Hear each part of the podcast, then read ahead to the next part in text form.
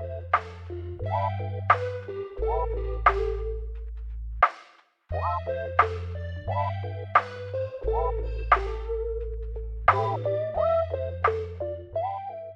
我们是一档关注整个消费生态链的对谈类播客。在本档播客中，我们不仅关注呈现在用户面前光鲜亮丽的品牌本身，我们更关注背后支撑品牌、为之品牌的生态链玩家，比如平台方、投资方、供应链、渠道商、代运营公司、品牌咨询公司等等。每一期呢，我们都会邀请一位消费生态链上的玩家来一起聊聊消费圈内事，也希望通过这档播客能结识更多消费圈内人。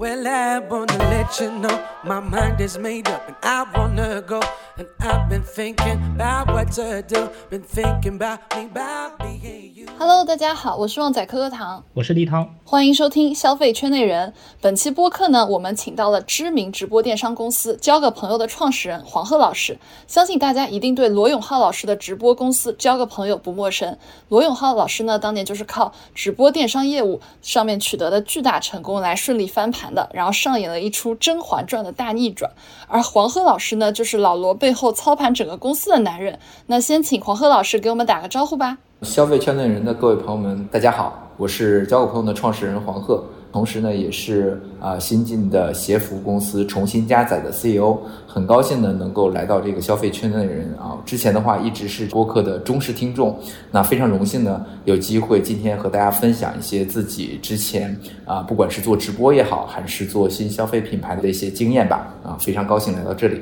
嗯，今天非常荣幸能邀请到黄鹤老师。黄鹤老师操盘的交个朋友的直播电商业务，可以说是整个直播带货界都一枝独秀的存在。首先呢，这个公司在直播电商业务已经很内卷的，二零二零年横空出世，很短的时间就做到了抖音头部，两年时间创下了百亿 GMV。其次呢，短期爆火的现象级抖音直播间很多，但是像交个朋友这样持续长青的直播间其实特别少。哪怕在罗老师淡出直播带货业务以后，交个朋友的业绩也持续稳定在抖音的前五。啊，这个在速生速朽的抖音上呢是非常了不起的成绩。那今天呢，黄鹤老师也没有停止创业的步伐，又孵化了鞋服品牌重新加载，从做带货到做品牌啊，我相信黄鹤老师也有非常多独到的思考。因此呢，我很期待今天的交流，黄鹤老师的分享能够给听友们带来启发。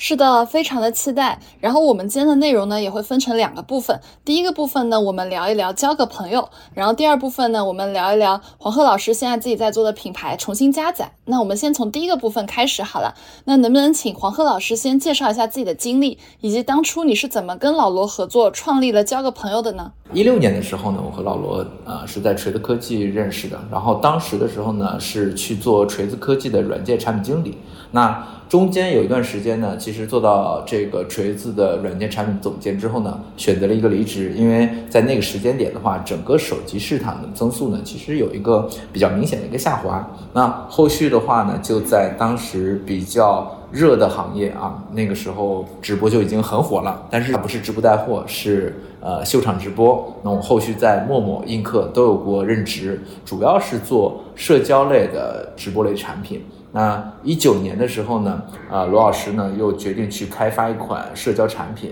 也就是啊众所周知的子弹短信。啊，一度的话呢，也在这个 App Store 第一名呢，啊蝉联榜单待了两周之久。那我被他找来呢，负责这个子弹短信产品的这一趴的部分。到了这个二零年的时候，一月份的时候呢，我和老罗呢，我们就商量着最终。要一起在这个直播电商这块儿啊搞一搞。二零一九年的年底的时候呢，呃，罗老师刚好在国外去休假，我刚好也在那个国家，然后我们两个在这个国外的话呢，我有听说他想要通过直播带货去进行自己债务的一个清还嘛。啊，我是非常认同的，因为整个带货的话，当时像呃佳琪啊啊，包括一些其他主播，整个的带货成绩是非常非常斐然的。通过这种方式的话，可能是可以比较快的偿还完他的债务。我们俩一拍即合，决定啊，这个回国之后呢，我们第一时间开展这个电商直播业务。我们的这个交朋友直播间呢，是在二零年的三月份是正式成立的啊，四月一号开启了抖音上的第一场直播。我们当时没有记错的话呢，同时在线人数啊接近有三百万，那几乎是创造了整个直播带货的同时在线人数的天花板了吧？我们当时整个销售成绩呢，创造了超过一个亿的 GMV。我记得是当时光小龙虾这个产品，我们就直接卖出了有二十万盒。当时老罗不是做手机有一个梗嘛，说这个啊卖手机不赚钱，卖配件赚钱，所以卖手机就是交个朋友。我当时就是在某一次发布会的时候就觉得这个名字特别好，呃，我跟他关系也很好嘛，所以我就注册了一个交个朋友这个公司。那后来呢，呃，很长一段时间老罗不知道做什么，我就说服老罗拿这个名字呢刚好用来做我们直播间的名字，就沿用了交个朋友这个名字。呃，老罗说这个名字起的还挺好的，大概是这样的。嗯嗯，哎，黄浩老师，当时其实直播带货这个赛道呢，已经是竞争非常激烈的。你们在那个时间点上是怎么去定位自己的？嗯，其实说激烈吧，它也不是激烈，因为呃，比较激烈是指当时像淘宝已经有佳琦啊，快手也有辛巴呀，都是有一些头部主播在了。抖音当时是没有一个完整的一个头部的，所以我们认为抖音赛道是有很大机会的。当放出老罗要去做直播带货这件事儿之后呢？不止一家公司来找过我们，像淘系啊，包括京东啊，包括什么拼多多啊等等一些大家能想到平台，包括甚至没有做直播带货的一些大的公司，一些头部大厂也找过我们，因为可能他们就是觉得是一个很好的一个契机，去启动他们的直播业务。那但是呢，我们最终选来选去，还是最终选择了抖音，因为我们会觉得抖音呢，它本质上是一个内容平台。那你也知道，就是老罗在过往这么多年里边。已经长时间的其实没有做太多内容输出了，它是没有很多新的粉丝的。我们希望就是在这样一个内容平台，在直播带货之余，能够创造一些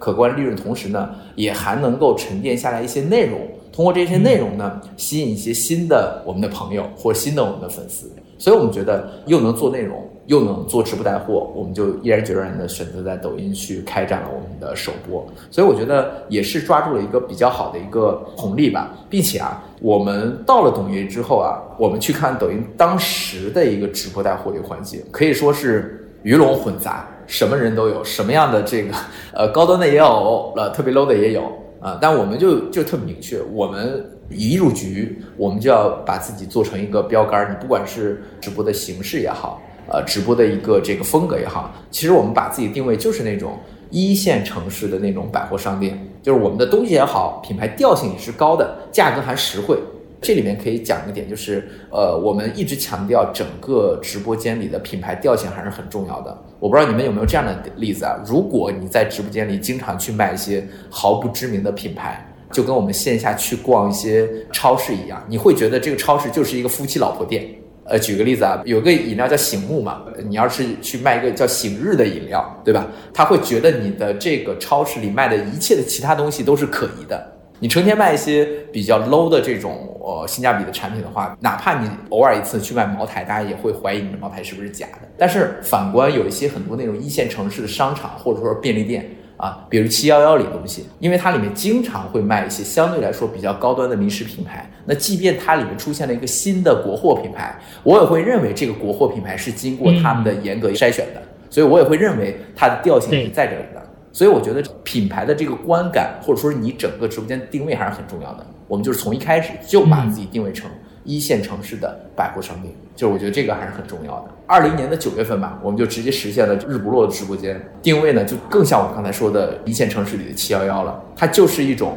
你随时随地，当然不是它不可能做到及时到货啊，但是呢，它可以做到那种随时陪伴。你想要看的时候，半夜看的时候，想要买什么东西的时候呢，我们就有一种陪伴的定位在。我觉得大概是这样的。嗯，非常有意思的定位。哎，我还想问一个问题啊，就是那咱们在这段创业过程中，有什么你觉得有趣的故事可以跟大家分享一下的吗？就有没有什么印象深刻的案例？还蛮多的。呃，比如说我们在选品的过程中啊，我们做直播的头两到三个月吧，是极其幸福的。幸福时光，那可能是我这辈子最幸福的两三个月。哎，为什么这样说？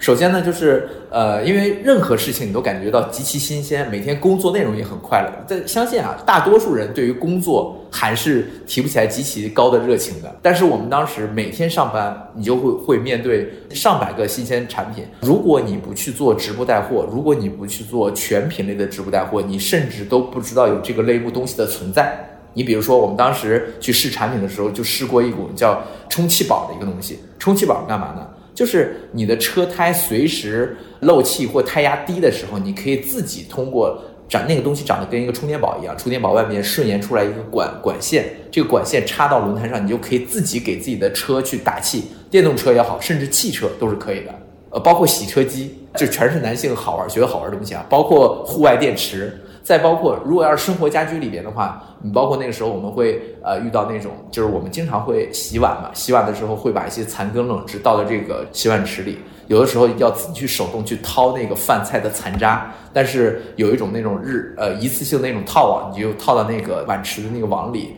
每次倒呃倒完之后呢，直接把那个网一收就可以了，完全不用自己动手去掏那东西。像这样的好玩的、实用的又非常有意思的东西呢，就是如果不去做直播带货的呃主播或选品官，是完全没有机会接触到的。你会觉得哇，这个生活真的太有趣了，每个环节都有被涉及到，你想到的任何的创意或点子全都被照顾到了。所以那个时候是我和老罗做直播带货以来最幸福的两到三个月，非常非常开心。话又说回来。当你做过直播两个月之后，或三个月之后，尤其像我们那么高频度的去直播，你就几乎就麻木了。像原来最最开始的时候，说比如说卖吸尘器或卖扫地机器人，我们每一个产品我们都是要自己拿到家里试用个一周，对吧？试用很长时间。但是当你做直播时间长了以后，那其实大家的这个很多产品同质化还是比较严重的。几乎你只要看参数，你就可以判断这个东西的清扫能力到底如何，它的这个价格是否足够对得起它这个配置。等等一系列东西。说句不好听的，如果这个东西因为我卖足够多嘛，就哪怕我不用这个东西，我只要看这参数，我也能够给它讲的非常具有信服力，你就丧失了很多遇见新鲜玩意儿或者说是评测新鲜产品的乐趣了嘛？哎，那我们刚刚有讲那种很好玩的饰品的这种故事，哎，那还有什么有趣的故事跟大家再分享一下的吗？其实做直播带货以来，就是。你会发现非常非常多的跟你之前不太一样的呃观点或者说是认知，就是都很颠覆的。嗯，举个简单例子，就是原来的时候，我会认为在我们直播间里，就是如果一个举例，比如说一个 Nike 鞋或者说是一个阿迪的一个鞋，你打折到一个呃三四百。因为平时都要一千块钱嘛，应该是爆卖无比的这种。但其实很多时候，呃，跟大家想象不太一样。比如说，我们卖过的很多服装里面，我印象最深的是一个叫做羽绒裤的东西。我不知道你听说过这东西吗？我好像刷到过，对，刷到过。你你还刷到过？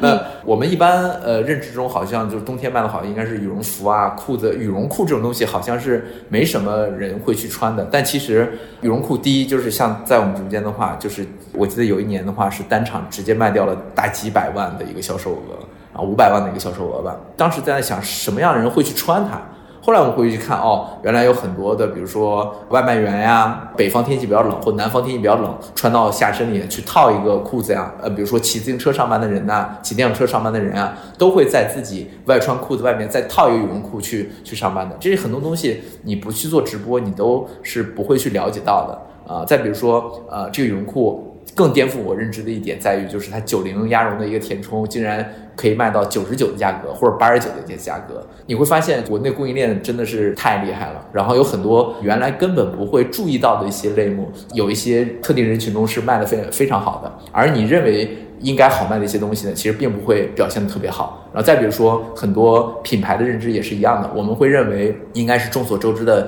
一线国际大牌，那其实是在直播间的反馈的也是一般般，即便价格机制也很棒的一个情况下，很多我们没有听说过的一些区域性的品牌反而表现的就很好，有很多很多这样的例子。所以我觉得总结下来就是有一些东西原来都是自己的一些认知偏差，然后呢，当把这些东西全量化出来，靠一个又一个的直播数据呈现在你眼前的时候，会很颠覆你自己一些原来的固有认知的。哎，我还挺好奇的，那为什么像国际大牌，可能它优惠也非常到位，但是它卖的反而没那么好？但是一些区域性的品牌反而可能销售的效果更好呢？你们有分析过背后的原因吗？我觉得两方面吧。第一方面的话还是价格段，因为比如说，那毫无疑问嘛，即便国际大牌的打了折扣之后的价格，可能还是相对于这些区域性品牌来说，没有特别大的一个价格优势在。然后呢，再加上可能在直播里面去购买的用户的这个消费水平，也是相对来说部分用户的消费水平也是有限的，所以也会造成一种这样的现象。还有一个原因就是，我们认为的国际一线大牌，它的推广是在一线城市或二线城市铺得很开的，但可能往下沉市场再去铺的时候，没有铺的说是特别到位。就是我们认为的是大牌，在他们看来就跟普通的牌子是没什么差别的啊。而且这个情况非常非常普遍。嗯嗯。那我请教一下，因为交个朋友其实算是直播带货界里面非常现象级公司，你们公司做对了哪些事情，能够从这样一个非常内卷、竞争很激烈的一个环境里面杀出来？嗯，我觉得我们发展的过程中其实是有几个拐点吧，但总结下来就是我们还是非常非常懂得去研究平台的趋势，并且去借力的。呃，举例子就是我们发展上，我记得有一个第一个拐点，就是当时货盘上其实会有一个瓶颈，因为像二零年刚开始做直播的时候，抖音上的小店数量根本不像现在这样开花结果。抖音的电商部门其实整个加起来也才三十多个人，可以说是百废俱兴吧。然后那个时候的话，我们印象很深的就是比较缺货买，嗯，就是很多货，如果你要是要求它必须走小店的话，那你很多品牌是卖不了的。所以我们在入局抖音的初期的时候，是协助着他们一起帮他们把一个又一个的品牌啊一起拉到抖音里面去开店的。比如说小米的第一家店，油品的第一家店，还有一些很多米家生态链的一些店，其实都是我们拉着他们在抖音上开了一些店。即便是这样，我们拉了很多品牌进来，还是没有办法解决这个货盘丰富度的一个问题。因为你想，你每天去开播，然后每天播个，即便是四十个品，那其实过不了多长时间，几乎能卖的品牌或者说是每个类目就卖了一个遍了。我们就在想，如何才能解决这个货的问题啊？那刚好当时的话呢，有一些垂类电商平台，他们自身流量是缺的，他们自己的电商平台可能，比如说像苏宁啊、唯品会啊。洋码头啊，网严选这样的一些平台，那他们自己是缺少一些呃这种流量的，但他们的货盘是足够丰富的。那我们在想，哎，有没有可能我们作为一个第三方，能够做一个牵头呢？所以我们就做了一个苏宁的影厂。简单来说，就是我们让苏宁在抖音直接引导他开了一个店铺，然后这样的话可以把他的直营的自营货盘直接导入到抖音里边，然后我们作为这个承接方来进行直播带货啊。这样的话呢，苏宁啊获得一个销售额上的一个增长，我们呢自己找到想要的货盘，而抖音呢就是又引进了一一大笔的一个货盘。那用这种方式呢，我们后续又给亚马头、唯品会、网严选等等的这种垂类电商平台开了一个这种专场吧。呃，相当于我们和平台抖音进行了呃牵头，这样的话呢，平台所有的货呢，我们都可以卖，并且呢，就是我们呃后续还开了 N 多个专场，像苏宁那场，我们我记得单场的话就直接卖了一个两个亿，当时就已经突破了我们自己的一个直播记录了。还有就是怎么去解决货盘问题呢？第一个就是去通过这种平台的介入，第二种就是我们本来就是做数码圈的嘛。有一些货，你比如说苹果，你找到苹果官方说，哎，能不能给我们提供货盘，并且给我们折扣呢？苹果肯定说，啊，走开，肯定是不可能直接给我们供货的。那这个时候的话，我们在想，哎，我们之前是做数码圈的，我们认识很多经销商啊，所以经销商的话呢，货它是有一定的折扣空间的，并且的话呢，他们的这个产品还是保真的。嗯，那我们就利用这些经销商啊，把我们的这些尖货，比如说说像苹果啊、戴森啊、呃、索尼啊这种数码产品呢，一下子又。引进进来，那这样的话呢，我们 GMV 又有一个曲线的上升，所以相当于就是通过平台引入和一些我们擅长的数码领域的一些尖货的引入，使得我们的这个 GMV 呢有了好几次的一个增长。尖货引入里面还有一个就是酒的经销商，我们当时的话，因为茅台或者说是有一些呃知名的酒企什么的，它是没有办法直接在抖音上去开店的嘛，那我们就找到的一些酒水的经销商，引导他们过来在抖音里面去开店。帮我们去补足酒水啊这一类的东西的尖货的东西，就茅台、五粮液这些东西，所以相当于把货盘一块儿又一块儿的补足。那第三个，我们又又做什么方式？就是当时发现，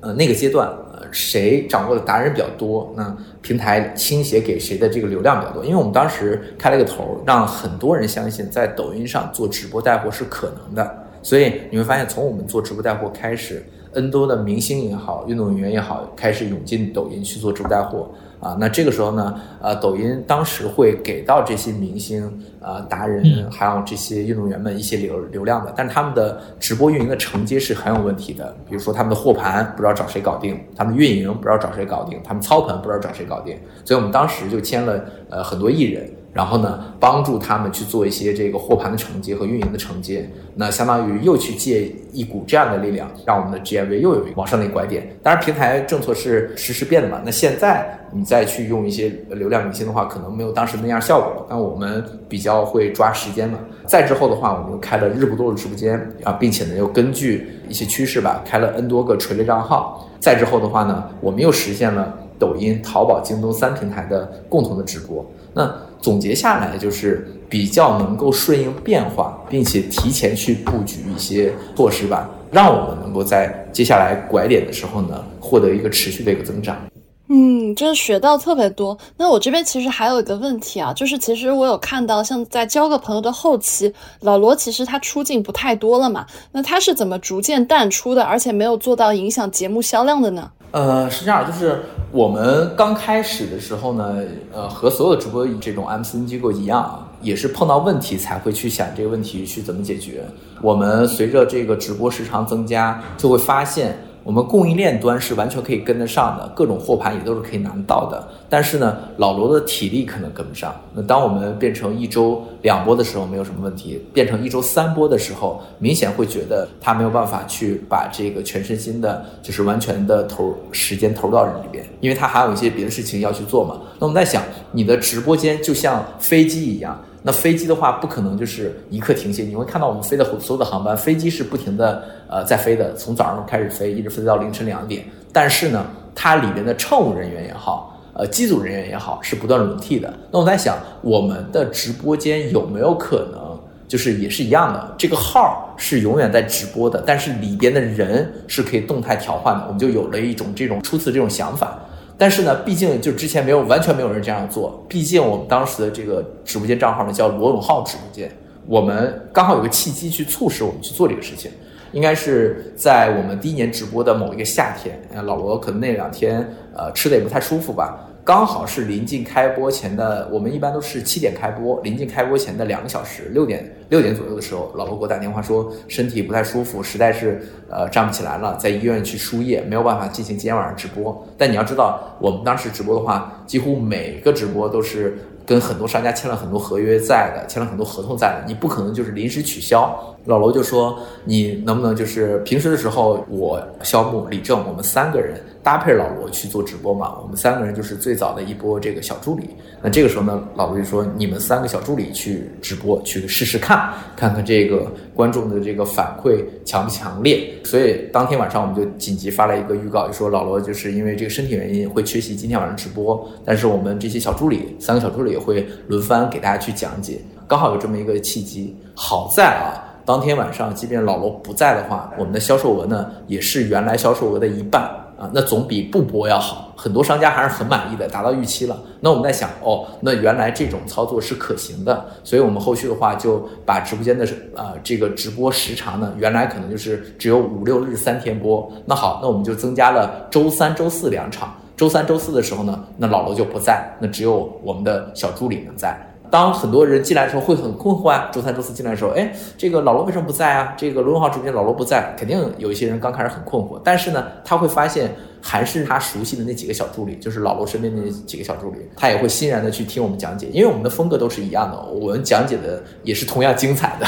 呃，我们的货盘，我们的这个价格也是同样有保证的，我们即便出了任何的质量问题的话，也是第一时间爽快赔付的，消费者觉得好像没有什么太大差别，并且这几个年轻人讲的也蛮有意思的。那在之后的话呢，我们就用非老罗直播间时间段的周一到周四全用这种小助理进行填充。那再之后的话呢？我们就从周一到周日，本来只是晚上直播，又把晚上直播这时间段呢往前后拖。原来不是七点到凌晨一点嘛，我们就往前拖，从中午十二点开播，然后后来再往前拖，拖拖成这个早上六点开播，然后又往后拖啊。我们有一度的时候呢，直接拖到了二十四小时直播，但是呢，呃，有两个时间段吧。凌晨两点到早上六点这个时间段，确实转化率太差，可能我投入人力的话也不太划得来。那所以我们就决定就是二十个小时直播，我们坚持到现在啊，还是每天早上六点开播，一直到凌晨两点，二十个小时，接近日不落直播间的一个直播方式。整个过程里面就类似老罗的出现呢，也从最早的一周出现三次，五六日出现。变成了两周出现一次，后来又变成了这个一个月出现几次。但是每次大的电商节点的时候，它都会准时出现，所以就变成了一种老罗有时候哎，有时候在，有时候不在，慢慢观众也就习惯了。但这里面最核心的就是，因为我们有严格的选品标准，因为我们有严格的这个客服售后，所以大家呢发现老罗在或不在，买东西都是一样放心的，就选择了继续相信我们。嗯嗯，所以听起来呢，咱们就是通过逐渐这样子一个淡出的方式，然后把消费者对咱们的信任从一开始对老罗的信任，逐渐迁移到了对我们这个直播间选品啊、各种商品品质、各种售后服务的信任，然后实现了这个罗永浩老师逐渐的淡出。哎，那其实直播电商的公司里面啊，能够长青的并没有几家。呃，交个朋友呢，一直是稳定在直播赛道的前五，然后好像现在看上来能匹敌的只有东方甄选。我比较好奇，长青的背后呢，有什么样的秘诀吗？呃，我觉得就像我刚才说的，我们也好，包括这个东方甄选也好，其实我们都是在消费者心目中呢，给种下了一个锚。我就说我们自己吧，我们给消费者呃种下了一个什么锚呢？你会觉得在交个朋友直播间买东西呢，就是很放心的。而这个锚呢，种呢是有很多事情呃去共同组合而成的，比如说最早的罗老师的背书。啊，再比如说最早的我们之前哪怕出过几次产品质量问题，也是第一时间爽快赔付。那再比如说我们出了一些鲜花问题，或者说是出了一些什么羊毛衫的问题，那都是第一时间的去主动承担赔付，赔付速度也非常快，让消费者逐渐对我们产生了信任。首先我们这里不能说一定吧，因为毕竟每天要卖那么多种产品，每天不停播，而且有那么多直播间，不能说一定吧，就算。万分之一的概率在我们直播间买到了出现产品质量问题的东西的话，消费者也会觉得哦，他们会爽快赔付的，他们会协助商家帮我们第一时间去解决的。当然，我们大部分消费者，我们大部分产品都是很有价格优势的，哪怕出现了某一款东西，一个特别小的直播间，特别一个小的渠道商的直播间，他卖一个你也不知道真假的一个东西，他卖的比我们可能便宜一百块钱，他也宁愿在我们这里呃多花一百块钱买个放心。那我们刚刚第一部分有聊了在交个朋友时期，然后黄鹤老师的一些经历和故事分享，非常的精彩。那我们第二部分呢，也想聊聊黄鹤老师现在在做的重新加载，也想跟他聊一聊为什么要做，有哪些可以跟大家分享的思路啊、策略啊，然后跟我们消费圈的人的听友来分享一下。那第一个问题啊，就是想问一下黄鹤老师，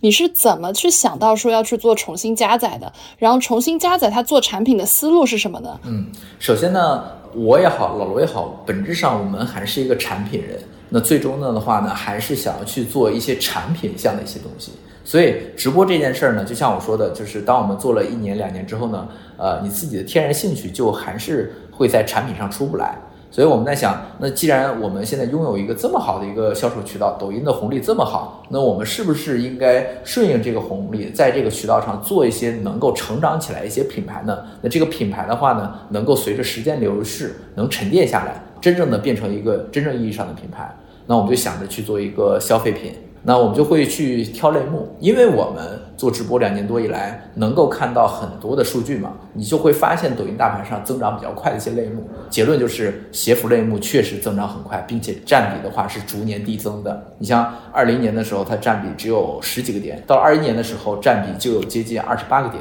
到二二年的时候占比有接近五十个点。很多抖音的增长基本上就是靠这个鞋服类目的增长去撑起来的。那我们在想，那我们是也可以去深耕这个领域。再一个的话呢，就是呃，我们去做东西的话，肯定要考虑自身主播这块种草能力嘛。那像我们直播间的话呢，男女比例现在已经拉齐到一比一了，但最早的时候肯定是男性用户为主。我们的这个主播也好，我们自己的能力也好，其实在男性产品的种草能力上是有着很强的优势的。所以我们就聚焦去做男性的鞋服品牌。当然，我们中间也会考虑到一些做一些其他类目啊，包括什么什么数码三 C 类东西啊。但是最终，呃，还是权衡增长、毛利率等等一系列东西，决定做一个男性的鞋服品牌。至于复刻这个思路来的也非常有意思。呃，最早的时候呢，刚好长荣棉那时间的时候，我们直播间是没有办法去售卖那些国际大牌产品的。但你知道？任何一个直播间，它的销售构成都是有一些前期规划的。你比如说，我这个月就要完成五亿到十亿的一个销售目标，那这里面可能在月初的时候就已经规划好，里边有百分之多少这个销售额是要来自于鞋服，这鞋服里面呢又有百分之多少是要来自于一些国际大牌服饰。你要知道，长棉事件就是呃几乎影响了大多数的国际大牌是没有办法在直播间去进行售卖的。只要你去售卖的话，直播间的这个评论反馈是极其差的。我们当时就是相当于损失了一大块的这个销售吧，那我们肯定要找一些呃产品去做填充嘛。我们去找了一些国产品牌去做填充，但是事实上，嗯，因为我们刚好做几个品牌专场嘛，在这个呃长棉事件之前，我们也做了一场国际大牌一个专场，单场就可以卖到九千多万的一个销售额。但是你去在这个长篇事件之后呢，我们花同样的资源、同样的投流、同样的短视频运营、同样的这个货盘的结构情况下呢，呃，卖一个国产运动品牌的一个专场，那其实销量呢只是刚才那个国外品牌的十分之一。即便折扣非常好，即便产品质量非常过硬，即便它也有很多尖货在这里边。原因是什么？就是大家嘴上去讲这些东西，但其实身体还是很诚实的，还是更愿意去为国际大牌的这些折扣产品去买单的。国海量的国产原创品牌东西真的很好，但是呢，大多数消费者是不会轻易去为它买单的。嗯，那这个时候呢，我们又做了一个网易严选的一个专场，呃，销售额呢接近五千万，也是不错的。那这里边呢，销售最好的几个产品，一个是平替大黄靴。一个是平替的椰子鞋，还有一个是平替的一个 Burberry 的风衣吧，我没有记错的话，那几乎的逻辑是什么啊？这种大牌平替的东西呢，其实在直播直播间销售的数据是非常非常好的。那我们在想，我们是不是也可以做一个类似这样的产品呢？那刚好我们又有一个朋友，他是一个书商，是国漫文化创始人，去呃就去讲说，呃之前的话他们去做一些签约作者。或者说是作家的这个书呢是很难赚钱的，但是做了一些公版书之后就实现了快速盈利。那就像我刚才讲的，就是他们会做一些公版的《西游记》啊，然后公版的一些这个海外名著啊，这样的话呢，它就可以降低很多版税的一个成本，实现了一个快速的一个盈利。他就提醒我们，呃，经典的著作呢是历历代代都会有。年轻人或者说是新一代的人会去读的这种东西是历久弥新的，经典东西总是会畅销的。你们的鞋服也好，运动鞋也好，已经发展这么多年了，难道就没有类似的东西在吗？足够经典，足够历久弥新，而且也没有著作权或者说是外观专利保护的，已经过了外观保护期或者说是过了著作权保护期的这种产品，我想了一下，哎，好像还真有。所以我们就发现，运动鞋发展一百多年，好像长长得好看的运动鞋都得长得像匡威那个样子，然后长得好看的板鞋好像都得像 Air Force 空军一号一样。那真的，我又去查阅了一下，就是像这种啊外观专利的事的话，每个国家不太一样。然后有的国家是十年，有的国家是十五年，有的国家是二十年。但结论就是，那些足够经典的鞋几乎都过了外观专利保护期了。像这个空军一号，呃，已经四十出来四十多年了，贝壳头出来有五十多年了。然后像很多帆布鞋什么的，也都是很多经典的一个设计了。那这个时候，你其实就可以把这些经典的鞋子去重新塑造一遍，用一个非常呃跟大牌一样的做工，但是用一个感动人心的价格呢，把它带给需要它的消费者。所以我们就会呃想到用重新价值的概念去做一个这样的产品。嗯嗯，这个特别有启发。那我们其实从另一个角度来看啊，现在的国内运动鞋的市场呢，呃，也有很多品牌也是相对比较卷的。黄鹤老师，你能不能给我们分享一下，像国内现在的一个竞争格局，有哪些品牌面向哪些价格带跟人群？然后以及说，我们希望在这个竞争的版图里面，我们想去切哪块人群，想要去做什么样的场景跟价格带呢？嗯。首先，我们就拿运动鞋来举例吧。国内运动鞋的话，在这个长棉事件之前，其实很多都是国际大牌的一个市场。这里边的话呢，比如说我们拿跑鞋来举例，国内顶尖的跑圈的跑鞋的话，肯定是 Nike 那款两千鞋的 Vapor 卖的是很好很好的。然后这款鞋相当于是马拉松跑鞋的一个天花板吧，很多专业跑者或者说是极其发烧友的话，都会去选择那款鞋。但其实长棉事件之后呢，呃，有一些人态度是发生了改变的。他们会去试图寻找国产平替，那这个时候特步的一款鞋就已经映入眼帘了。其实特步的话，要跟大家说一下，其实特步在国内的跑圈里面是发展的非常非常好的。你可以去留意一下你家周边的这种公园，它的这种。啊，塑胶跑道很多其实都是特步赞助去做的。然后国内的很多，包括比如说像奥森的这个跑道，我们经常跑着跑着就会看到一个特步能量补给站。那其实很多的这种跑道也好，很多这种国内的赛事也好，都是特步去赞助的。特步其实在国内的马拉松赛事里边，每年要花掉很多钱去赞助他们。所以，呃，他在专业跑者心目中呢，形象是很不错的，就跟我们的传统认知不太一样。并且他那款旗舰跑鞋的话，也要卖到一千两百多的一个价格段。所以长眠事件之后呢，这款鞋其实为特步带来了至少两到三亿的一个销售。哦，这么多，还是非常非常厉害的。特步还有一点做得很好的就是国内跑团人群的经营。每个城市他们都有自己一些核心的一些跑团，这些跑团的话呢，定期发起这种户外呃马拉松的运动，然后定期的话会组织一些训练，组织一些培训学习，所以它是有很。很强的一个线下私域的一个属性在的。用这样的一个群里去推广一些马拉松跑鞋的这个品牌是非常高效的。特步在国内的跑圈就做的做非常好，但是啊，幺二九这价格呢，对于国内的很多消费者来说呢，还是有一点贵了。这个时候呢，就有人瞄准了去做它的这个平替市场。举个例子啊，一个跑团里边可能五十个人，最拔尖那几个人。他们还是坚持穿奶两千多的 Nike，但是呢，就是下面那些人呢，可能就是前十几号人吧，他们选择了幺二九九的特步，但是还有接近二十多人、三十多人，他们是无鞋选择的，因为毕竟价格摆在那里，不是大多数人能消费得起的。那这个时候呢？中国乔丹又做了一款平替特步的平替。中国乔丹这款 平替了我的平替。对对，中国乔丹做了一款平替特步的平替。那这款鞋的话，大个呃价格段大概是在八百多，很大程度上就是解决了这些这个呃消费能力有限的跑者的一个需求吧。同样的，就这款鞋也为中国乔丹带来了接近小十亿的一个销售额，也非常非常的夸张。而这些呢，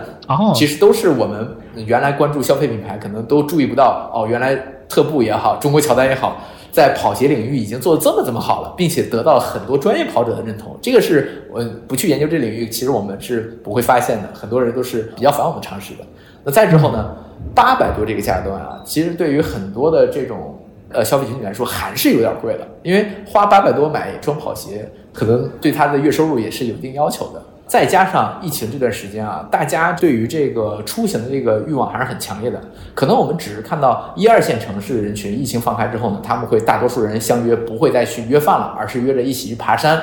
一起去骑自行车，一起去玩飞盘，一起露营，一起等等等的。但是对于广大的三四线城市的人群来说，或者说是一些乡镇人群来说，他们疫情放开之后呢，可能能够选择这种户外运动，就是在广场跳跳绳啊，跳跳广场舞。跑跑步、遛遛弯儿这些比较常规的运动，那所以这个时候啊，对于跑鞋，对于这种相对来说半专业的跑鞋，是有着极其强大的这个市场需求的。尤其在疫情结束之后，啊啊，这儿可以再科普一下，跑鞋应该是这几年，即便疫情来临之后，整个鞋服领域依然一直没有降，反而在涨的一个赛道，非常非常夸张。敲黑板，敲黑板。是的，是的，是的，非常夸张啊！继续说，那这个时候的话，很多人还是觉得八百多的鞋贵。那像这些呃，我们下沉市场这些人，怎么去选择自己属于自己的跑鞋呢？哎，这个时候跟大家科普一个概念，叫叫抖音四大神跑。抖音上有四个跑鞋品牌，抓住了这个机会，在抖音上去售卖出来三百多、四百多、两百多的跑鞋啊，分别是谁呢？分别是就比如说闭麦。啊，这个大家可能有一些人知道，之前是必要供应商之一。然后玩命 One Mix 也是一个呃福建这边多年做跑鞋的一个品牌。还有户外特工和 R Two 这四个品牌可以说是精准的抓住了这部分人用户的一个需求。他们做的跑鞋的外观呢，呃，几乎都是呃各大。国际大牌跑鞋的也多多少少有一些国际大牌跑鞋的影子嘛，当然有一些品牌会加入一些自己的呃设计和元素，但是呢，就是这种类鞋的跑鞋，他们把呃同样的配置，但是呢做了一个性价比的一个价格，三四百价格带给大家。当然很多人就是会说啊，那八百多的跑鞋，一千多跑鞋，人家是有全掌碳板的，但其实对于大多数啊这种下沉市场人人群来说，或者说我我就跳跳广场舞，我就跳跳绳，我就跑跑普通的步。呃，是用不到碳板的，所以他们会把一些比较昂贵的一些呃配置吧，进行适当的减配，但是呢，保证它透气性，保证它的包裹，保证它的软弹，保证它的一些什么基础的性能，做到了一个呃三百到四百价格段吧，然后在抖音上实现一个非常大的一个增长，所以我觉得这个里边啊还是非常非常有意思的，而这里边就有一个很有意思的一个点，很多的呃这种类型的产品的消费者他们是男性。那就回到了我们品牌，我们品牌要做的事儿是什么？我们品牌要做的就是把经典款的鞋子也好，然后经典款的服装也好，用一个感动人心的价格呢卖给这些广大男性。那所以大家看，跑鞋这个市场，它是击中了足够多的、足够下沉的抖音的一部分群体。其实我们现在做的呃休闲鞋和服装，也是去击打这类人群。你可以试图看一下，呃，广大的一些男性群体啊，他们的这个服装的需求啊，是在这些年没有被很好去满足的。对对对。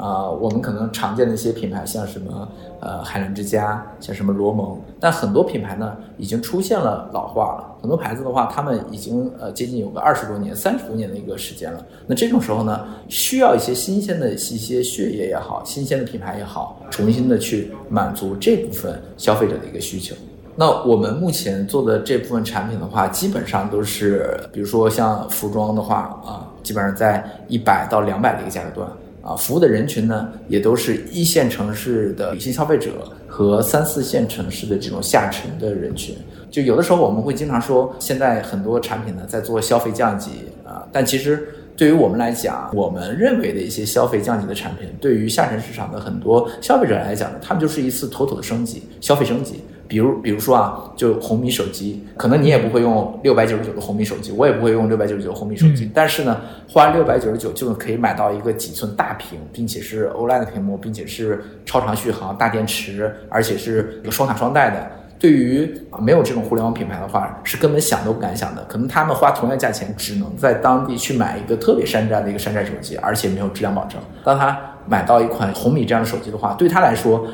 六百九十九就是一次妥妥的消费升级，也是一样的，花一两百呢，在一二线城市买不到什么特别好的一个产品，但是呢，对于他们来说，一二百能够买到这样的材质、这样的做工、这样的皮质啊、这样的真皮的这个鞋子，是原来想都不敢想的。可能他们原来消费习惯是在当地的这种服装市场里面去买一些衣服，或者当地的实体店里去买一些衣服，或者说去。淘宝上买一些你都叫不出来名字的牌子的店铺里面的一些东西，那很多店铺依然是几万加销量，但是呢，他们就是一个你都根本叫不出来名字的牌子，而且还是买到 PU 的，但是在我们这里就可以花两百块钱买到一个真皮的、极其感动人心的一个品质的东西，所以对于他来说，就是真的是超预期的，对。嗯，哎，那我其实想接着我们刚刚有聊到的那个点啊，其实咱们会说我们的主要的受众是男性用户嘛，但是其实大家做消费品或者说做电商都会说男性消费者其实是最不值钱的那一帮消费受众。当然这句话就不是我说的，而是很多这种行业的数据大家表明的。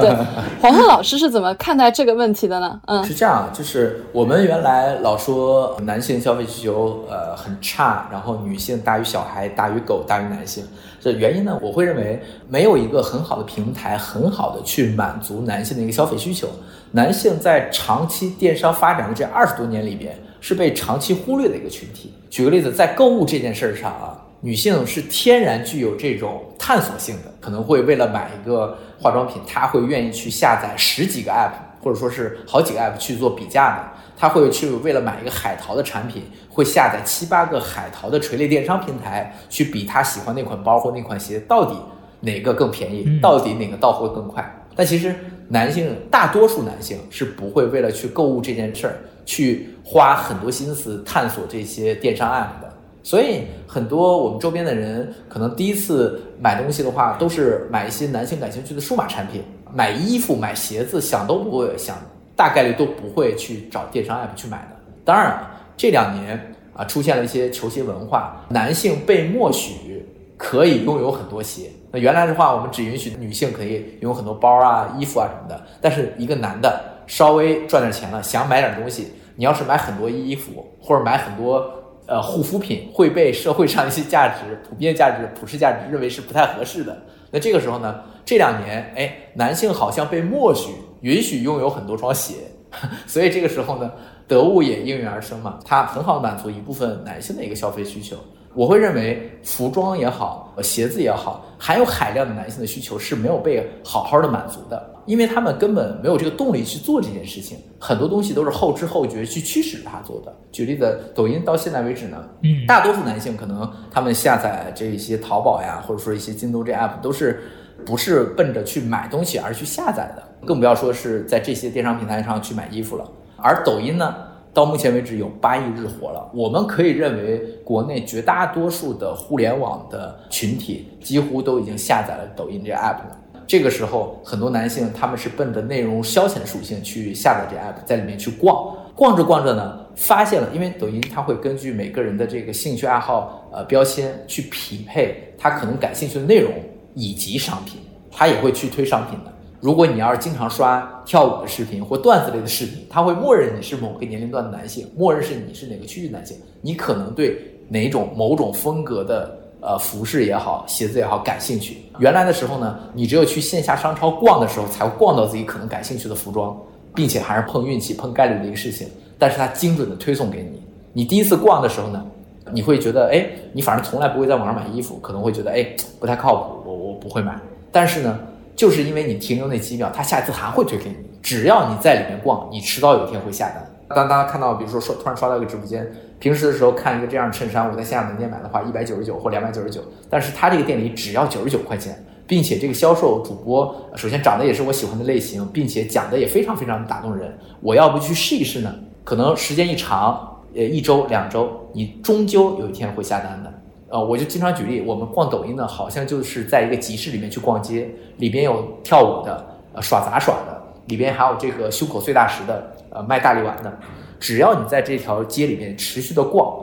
你总得带点东西出来的。所以呢，他就可能呃，人生中第一次买衣服订单不是在淘宝上下的，反而是在抖音上下的。我们经常讲，就是要做一个市场的时候，要看限制这个市场的限定性条件有没有改变嘛。那我认为。如果你在抖音目前这么好的红利赛道里面去选择做一些女性向的东西，个人认为，其实它是一个相对来说会吃掉一些其他电商平台量的一个生意。男性的电商需求，尤其男性服饰的这个需求，其实在之前没有被很好满足，在这里面呢，就是一个相对蓝海的一个市场。嗯，我觉得至少是万亿级别的吧。嗯嗯。而且这里边还有一个点，就是在于女性对于品牌的忠诚度，其实说白了是没有男性嗯高的。因为男性本质上他比较喜欢去追逐效率，效率优先，效率至上。所以，呃，女性可能买衣服的话，会买 A 牌子的一款式，B 牌子的二款式，C 牌子三款式，他会每个款式比较来比较去的，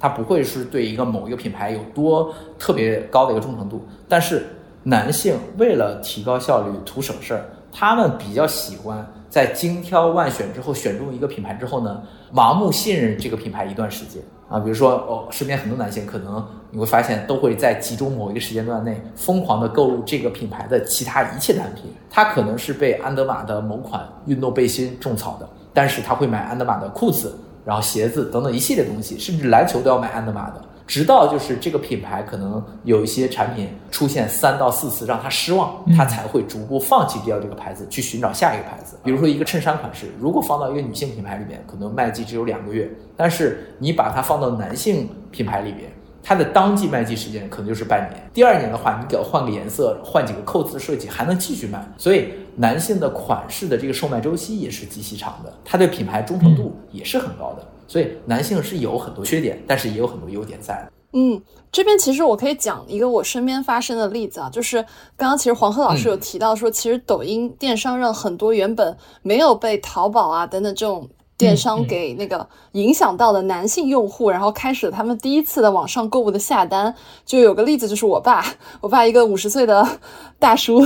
他就是在抖音上一直给他推那种直播间嘛，然后他就会在抖音上，就是他下了第一单，发现哎，怎么东西这么好，他就会开始下很多很多单，然后包括你刚刚说他会特别认准一个品牌，就有一天他在一个直播间里面买了五条一模一样的裤子，原因是他说我买了一条，他说这个裤子也太好穿了，我好怕它下架，我又买了五条。我说啊，原来是这么个买法吗？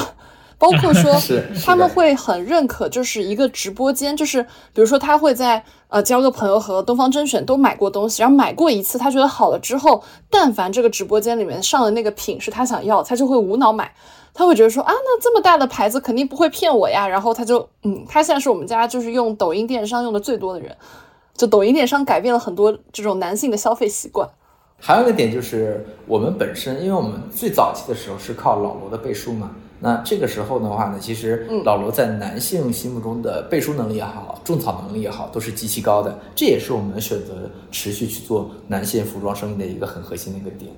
嗯嗯嗯，是的。所以我听下来呢，我觉得特别有意思啊。我们说成功的创业，其实都是把握住了某一个行业的变化带来的机会窗口。那这个变化呢，要么是使得原本很牢固的这个行业格局发生松动洗牌，要么就是解决了行业里面某一个卡点，让原本阻碍生意做大的要素不再成为阻碍。那听下来呢，其实今天咱们在这个行业里面有几个比较大的一个变化，最大的变化就来自于抖音。把过去很多可能没有被充分电商化的这样的用户，而且可能还是下沉市场的用户，把他吸引过来了，并且把很多男性用户，他可能本来对他来说，他不会很高频的去用淘宝或者其他的电商平台，但是当他在用抖音的时候，他一开始就是抱着逛的目的啊，来不断的看这里边的商品的介绍啊、视频啊，他可能无形中就被种草，然后被转化成潜在的消费用户。这个其实解决了男性用户购买意愿的问题。那第二个很有意思的点是，其实刚才黄鹤老师提到了，很多时候呢，男性他没有特别多的消费项，但是他愿意囤鞋，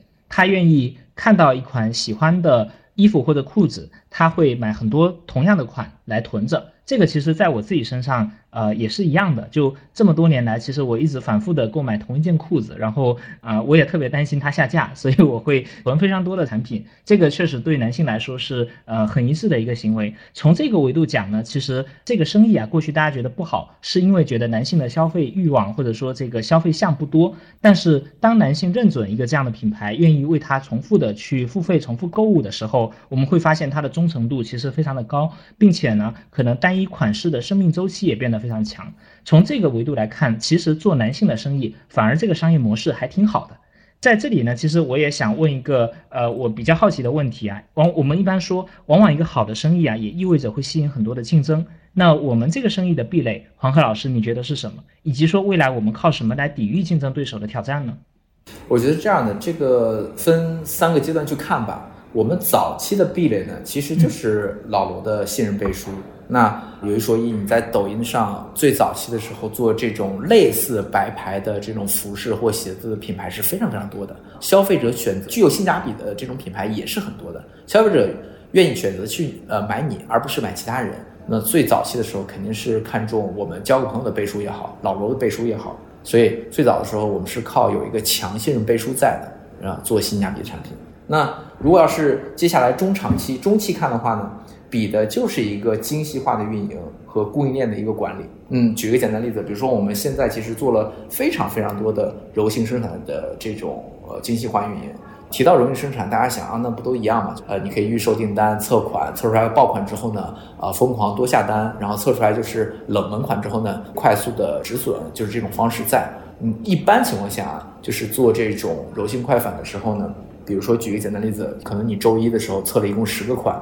一个款爆了，其他九个款呢都是普通的这种转化效率。那一般的这种商家的话，就会直接把最爆那一款呢下单个五万件、十万件，够这一个月度的一个售卖就可以了。然后剩下的那些款呢，他们就直接就冷藏就完事儿了。那对于我们来说，我们是怎么做呢？我们周一把这十个款测爆之后呢，第一个款转化率很高，对吧？我们会当天的时候以天的维度去下订单啊。我周一的时候我去测款，然后下订单。周二的时候测款下订单，每天以天的维度去动态追加订单，它精细化程度由原来的可能它一个月下一次订单，或者说一周下一次订单，变成了以天的维度去下订单。那这里面就是有很大的差别。那最后反馈到数据上是什么样子呢？服装领域里边有一个单款售罄率的一个概念，比如说你做了一百件衣服，然后呢，如果能够卖掉七十件，就算你。呃，算是一个及格的服装品牌方了。这就是为什么很多服装品牌他们会做四倍的倍率、五倍的倍率，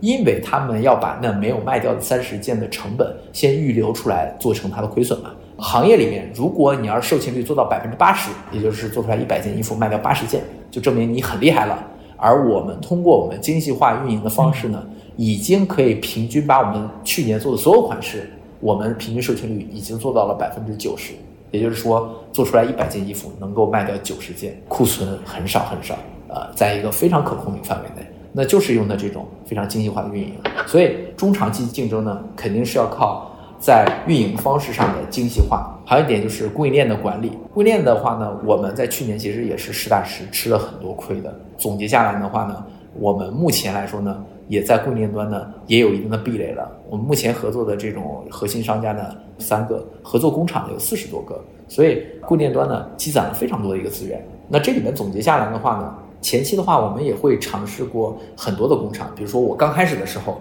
跟所有入局新消费品牌的 CEO 是一样的，要高举高打，我就要找很好的工厂去做，比如深州国际啊、成龙集团等等这些非常国内顶尖的工厂去做。但是呢，你和他们的量级是极其不匹配的。早期的时候，我们单月可能只能做五万单。那个时候呢，五万单对于深州或者说是一些极其大的国际代工厂来说，或者说是国内大厂来说，根本是不值一提的皮毛的小订单。如果这个时候他们卖给你面子去给你做这订单，但是呢，即便做了这个订单也是不长久的，所以我们也就合作几个月不合作了，因为量级真的不匹配，你没有办法通过你的订单量绑定住他们。后来呢，我们也会做了一些别的一些调整，所以我总结就是找供应链端有很重要一点就是一定要量级匹配。那另外呢，要在产业带里面去找。第三呢，再找一个就是配合意愿度到高的工厂，只要你在产业带里面找到量级和你匹配，并且工厂配合意愿度也是高的。那你就相当于找到一个非常适合你的供应链，因为我会认为最合适的供应链肯定不是一下子找到一个最好的，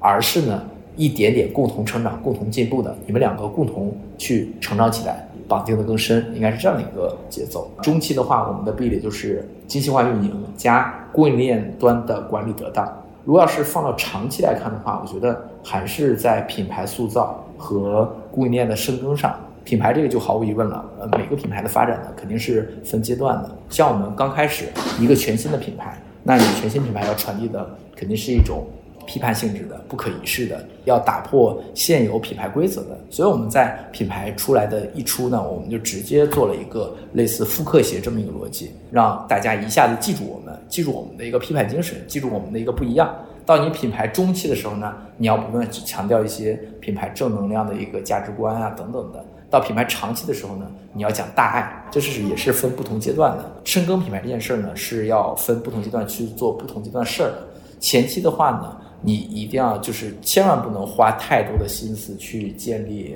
做一些提高品牌调性的一些东西啊。当然每个人的观点不一样，那我的观点肯定是前期的话一定要是深耕供应链，把自己的这个基础的运营能力也好，自己的这个账面也好，自己的现金流也好，去把控好，这个才是前期最重要的事情。再更长期的话呢，在供应链端呢，就要一点点的去积攒自己的研发能力了。所以，我们现阶段的话呢，也是一点点的去积攒自己的供应链的壁垒吧。嗯，呃，其实从这个角度来看呢，比如说我们类比像优衣库啊，它做很多这个呃长青款，然后它面向的很大的用户是男性用户，其实它是一个非常大的一个生意。而且呢，从这个角度讲，它的品牌的健康度啊，延续周期也都非常非常长。我觉得今天的这个分享特别有意思，非常感谢黄鹤老师给我们很详细的讲解了，呃，最早的交个朋友是怎么样成长起来的，呃，我们最早是怎么样抓住抖音这样的一个生态的红利啊，通过当时的品类的空白，然后通过我们一个很好的这样的定位加售后，就这样的一套方式，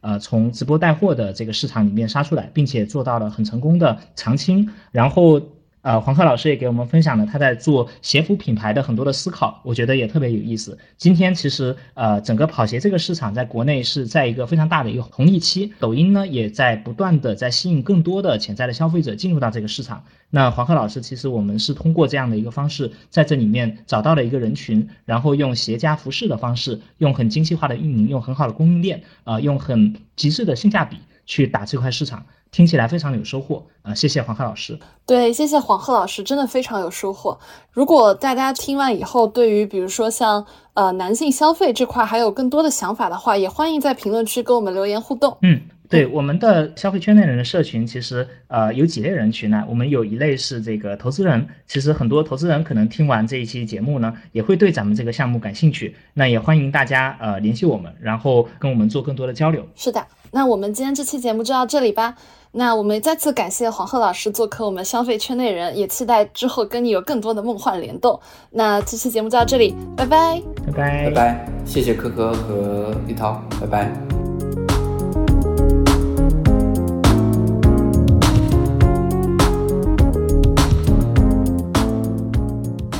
感谢收听到这里，本节目由内容最好玩的播客厂牌宇宙电波出品，希望成为您居家、旅行、通勤、睡觉时的好心情、好伴侣。点击订阅按钮，不错过我们任何一期的更新哦。如果你想要加入我们消费圈内人专属 VIP 社群，欢迎添加微信旺仔颗颗糖，也就是旺仔颗颗糖的拼音缩写，备注您的昵称和职业，更快通过哦。让我们下期再见，拜拜。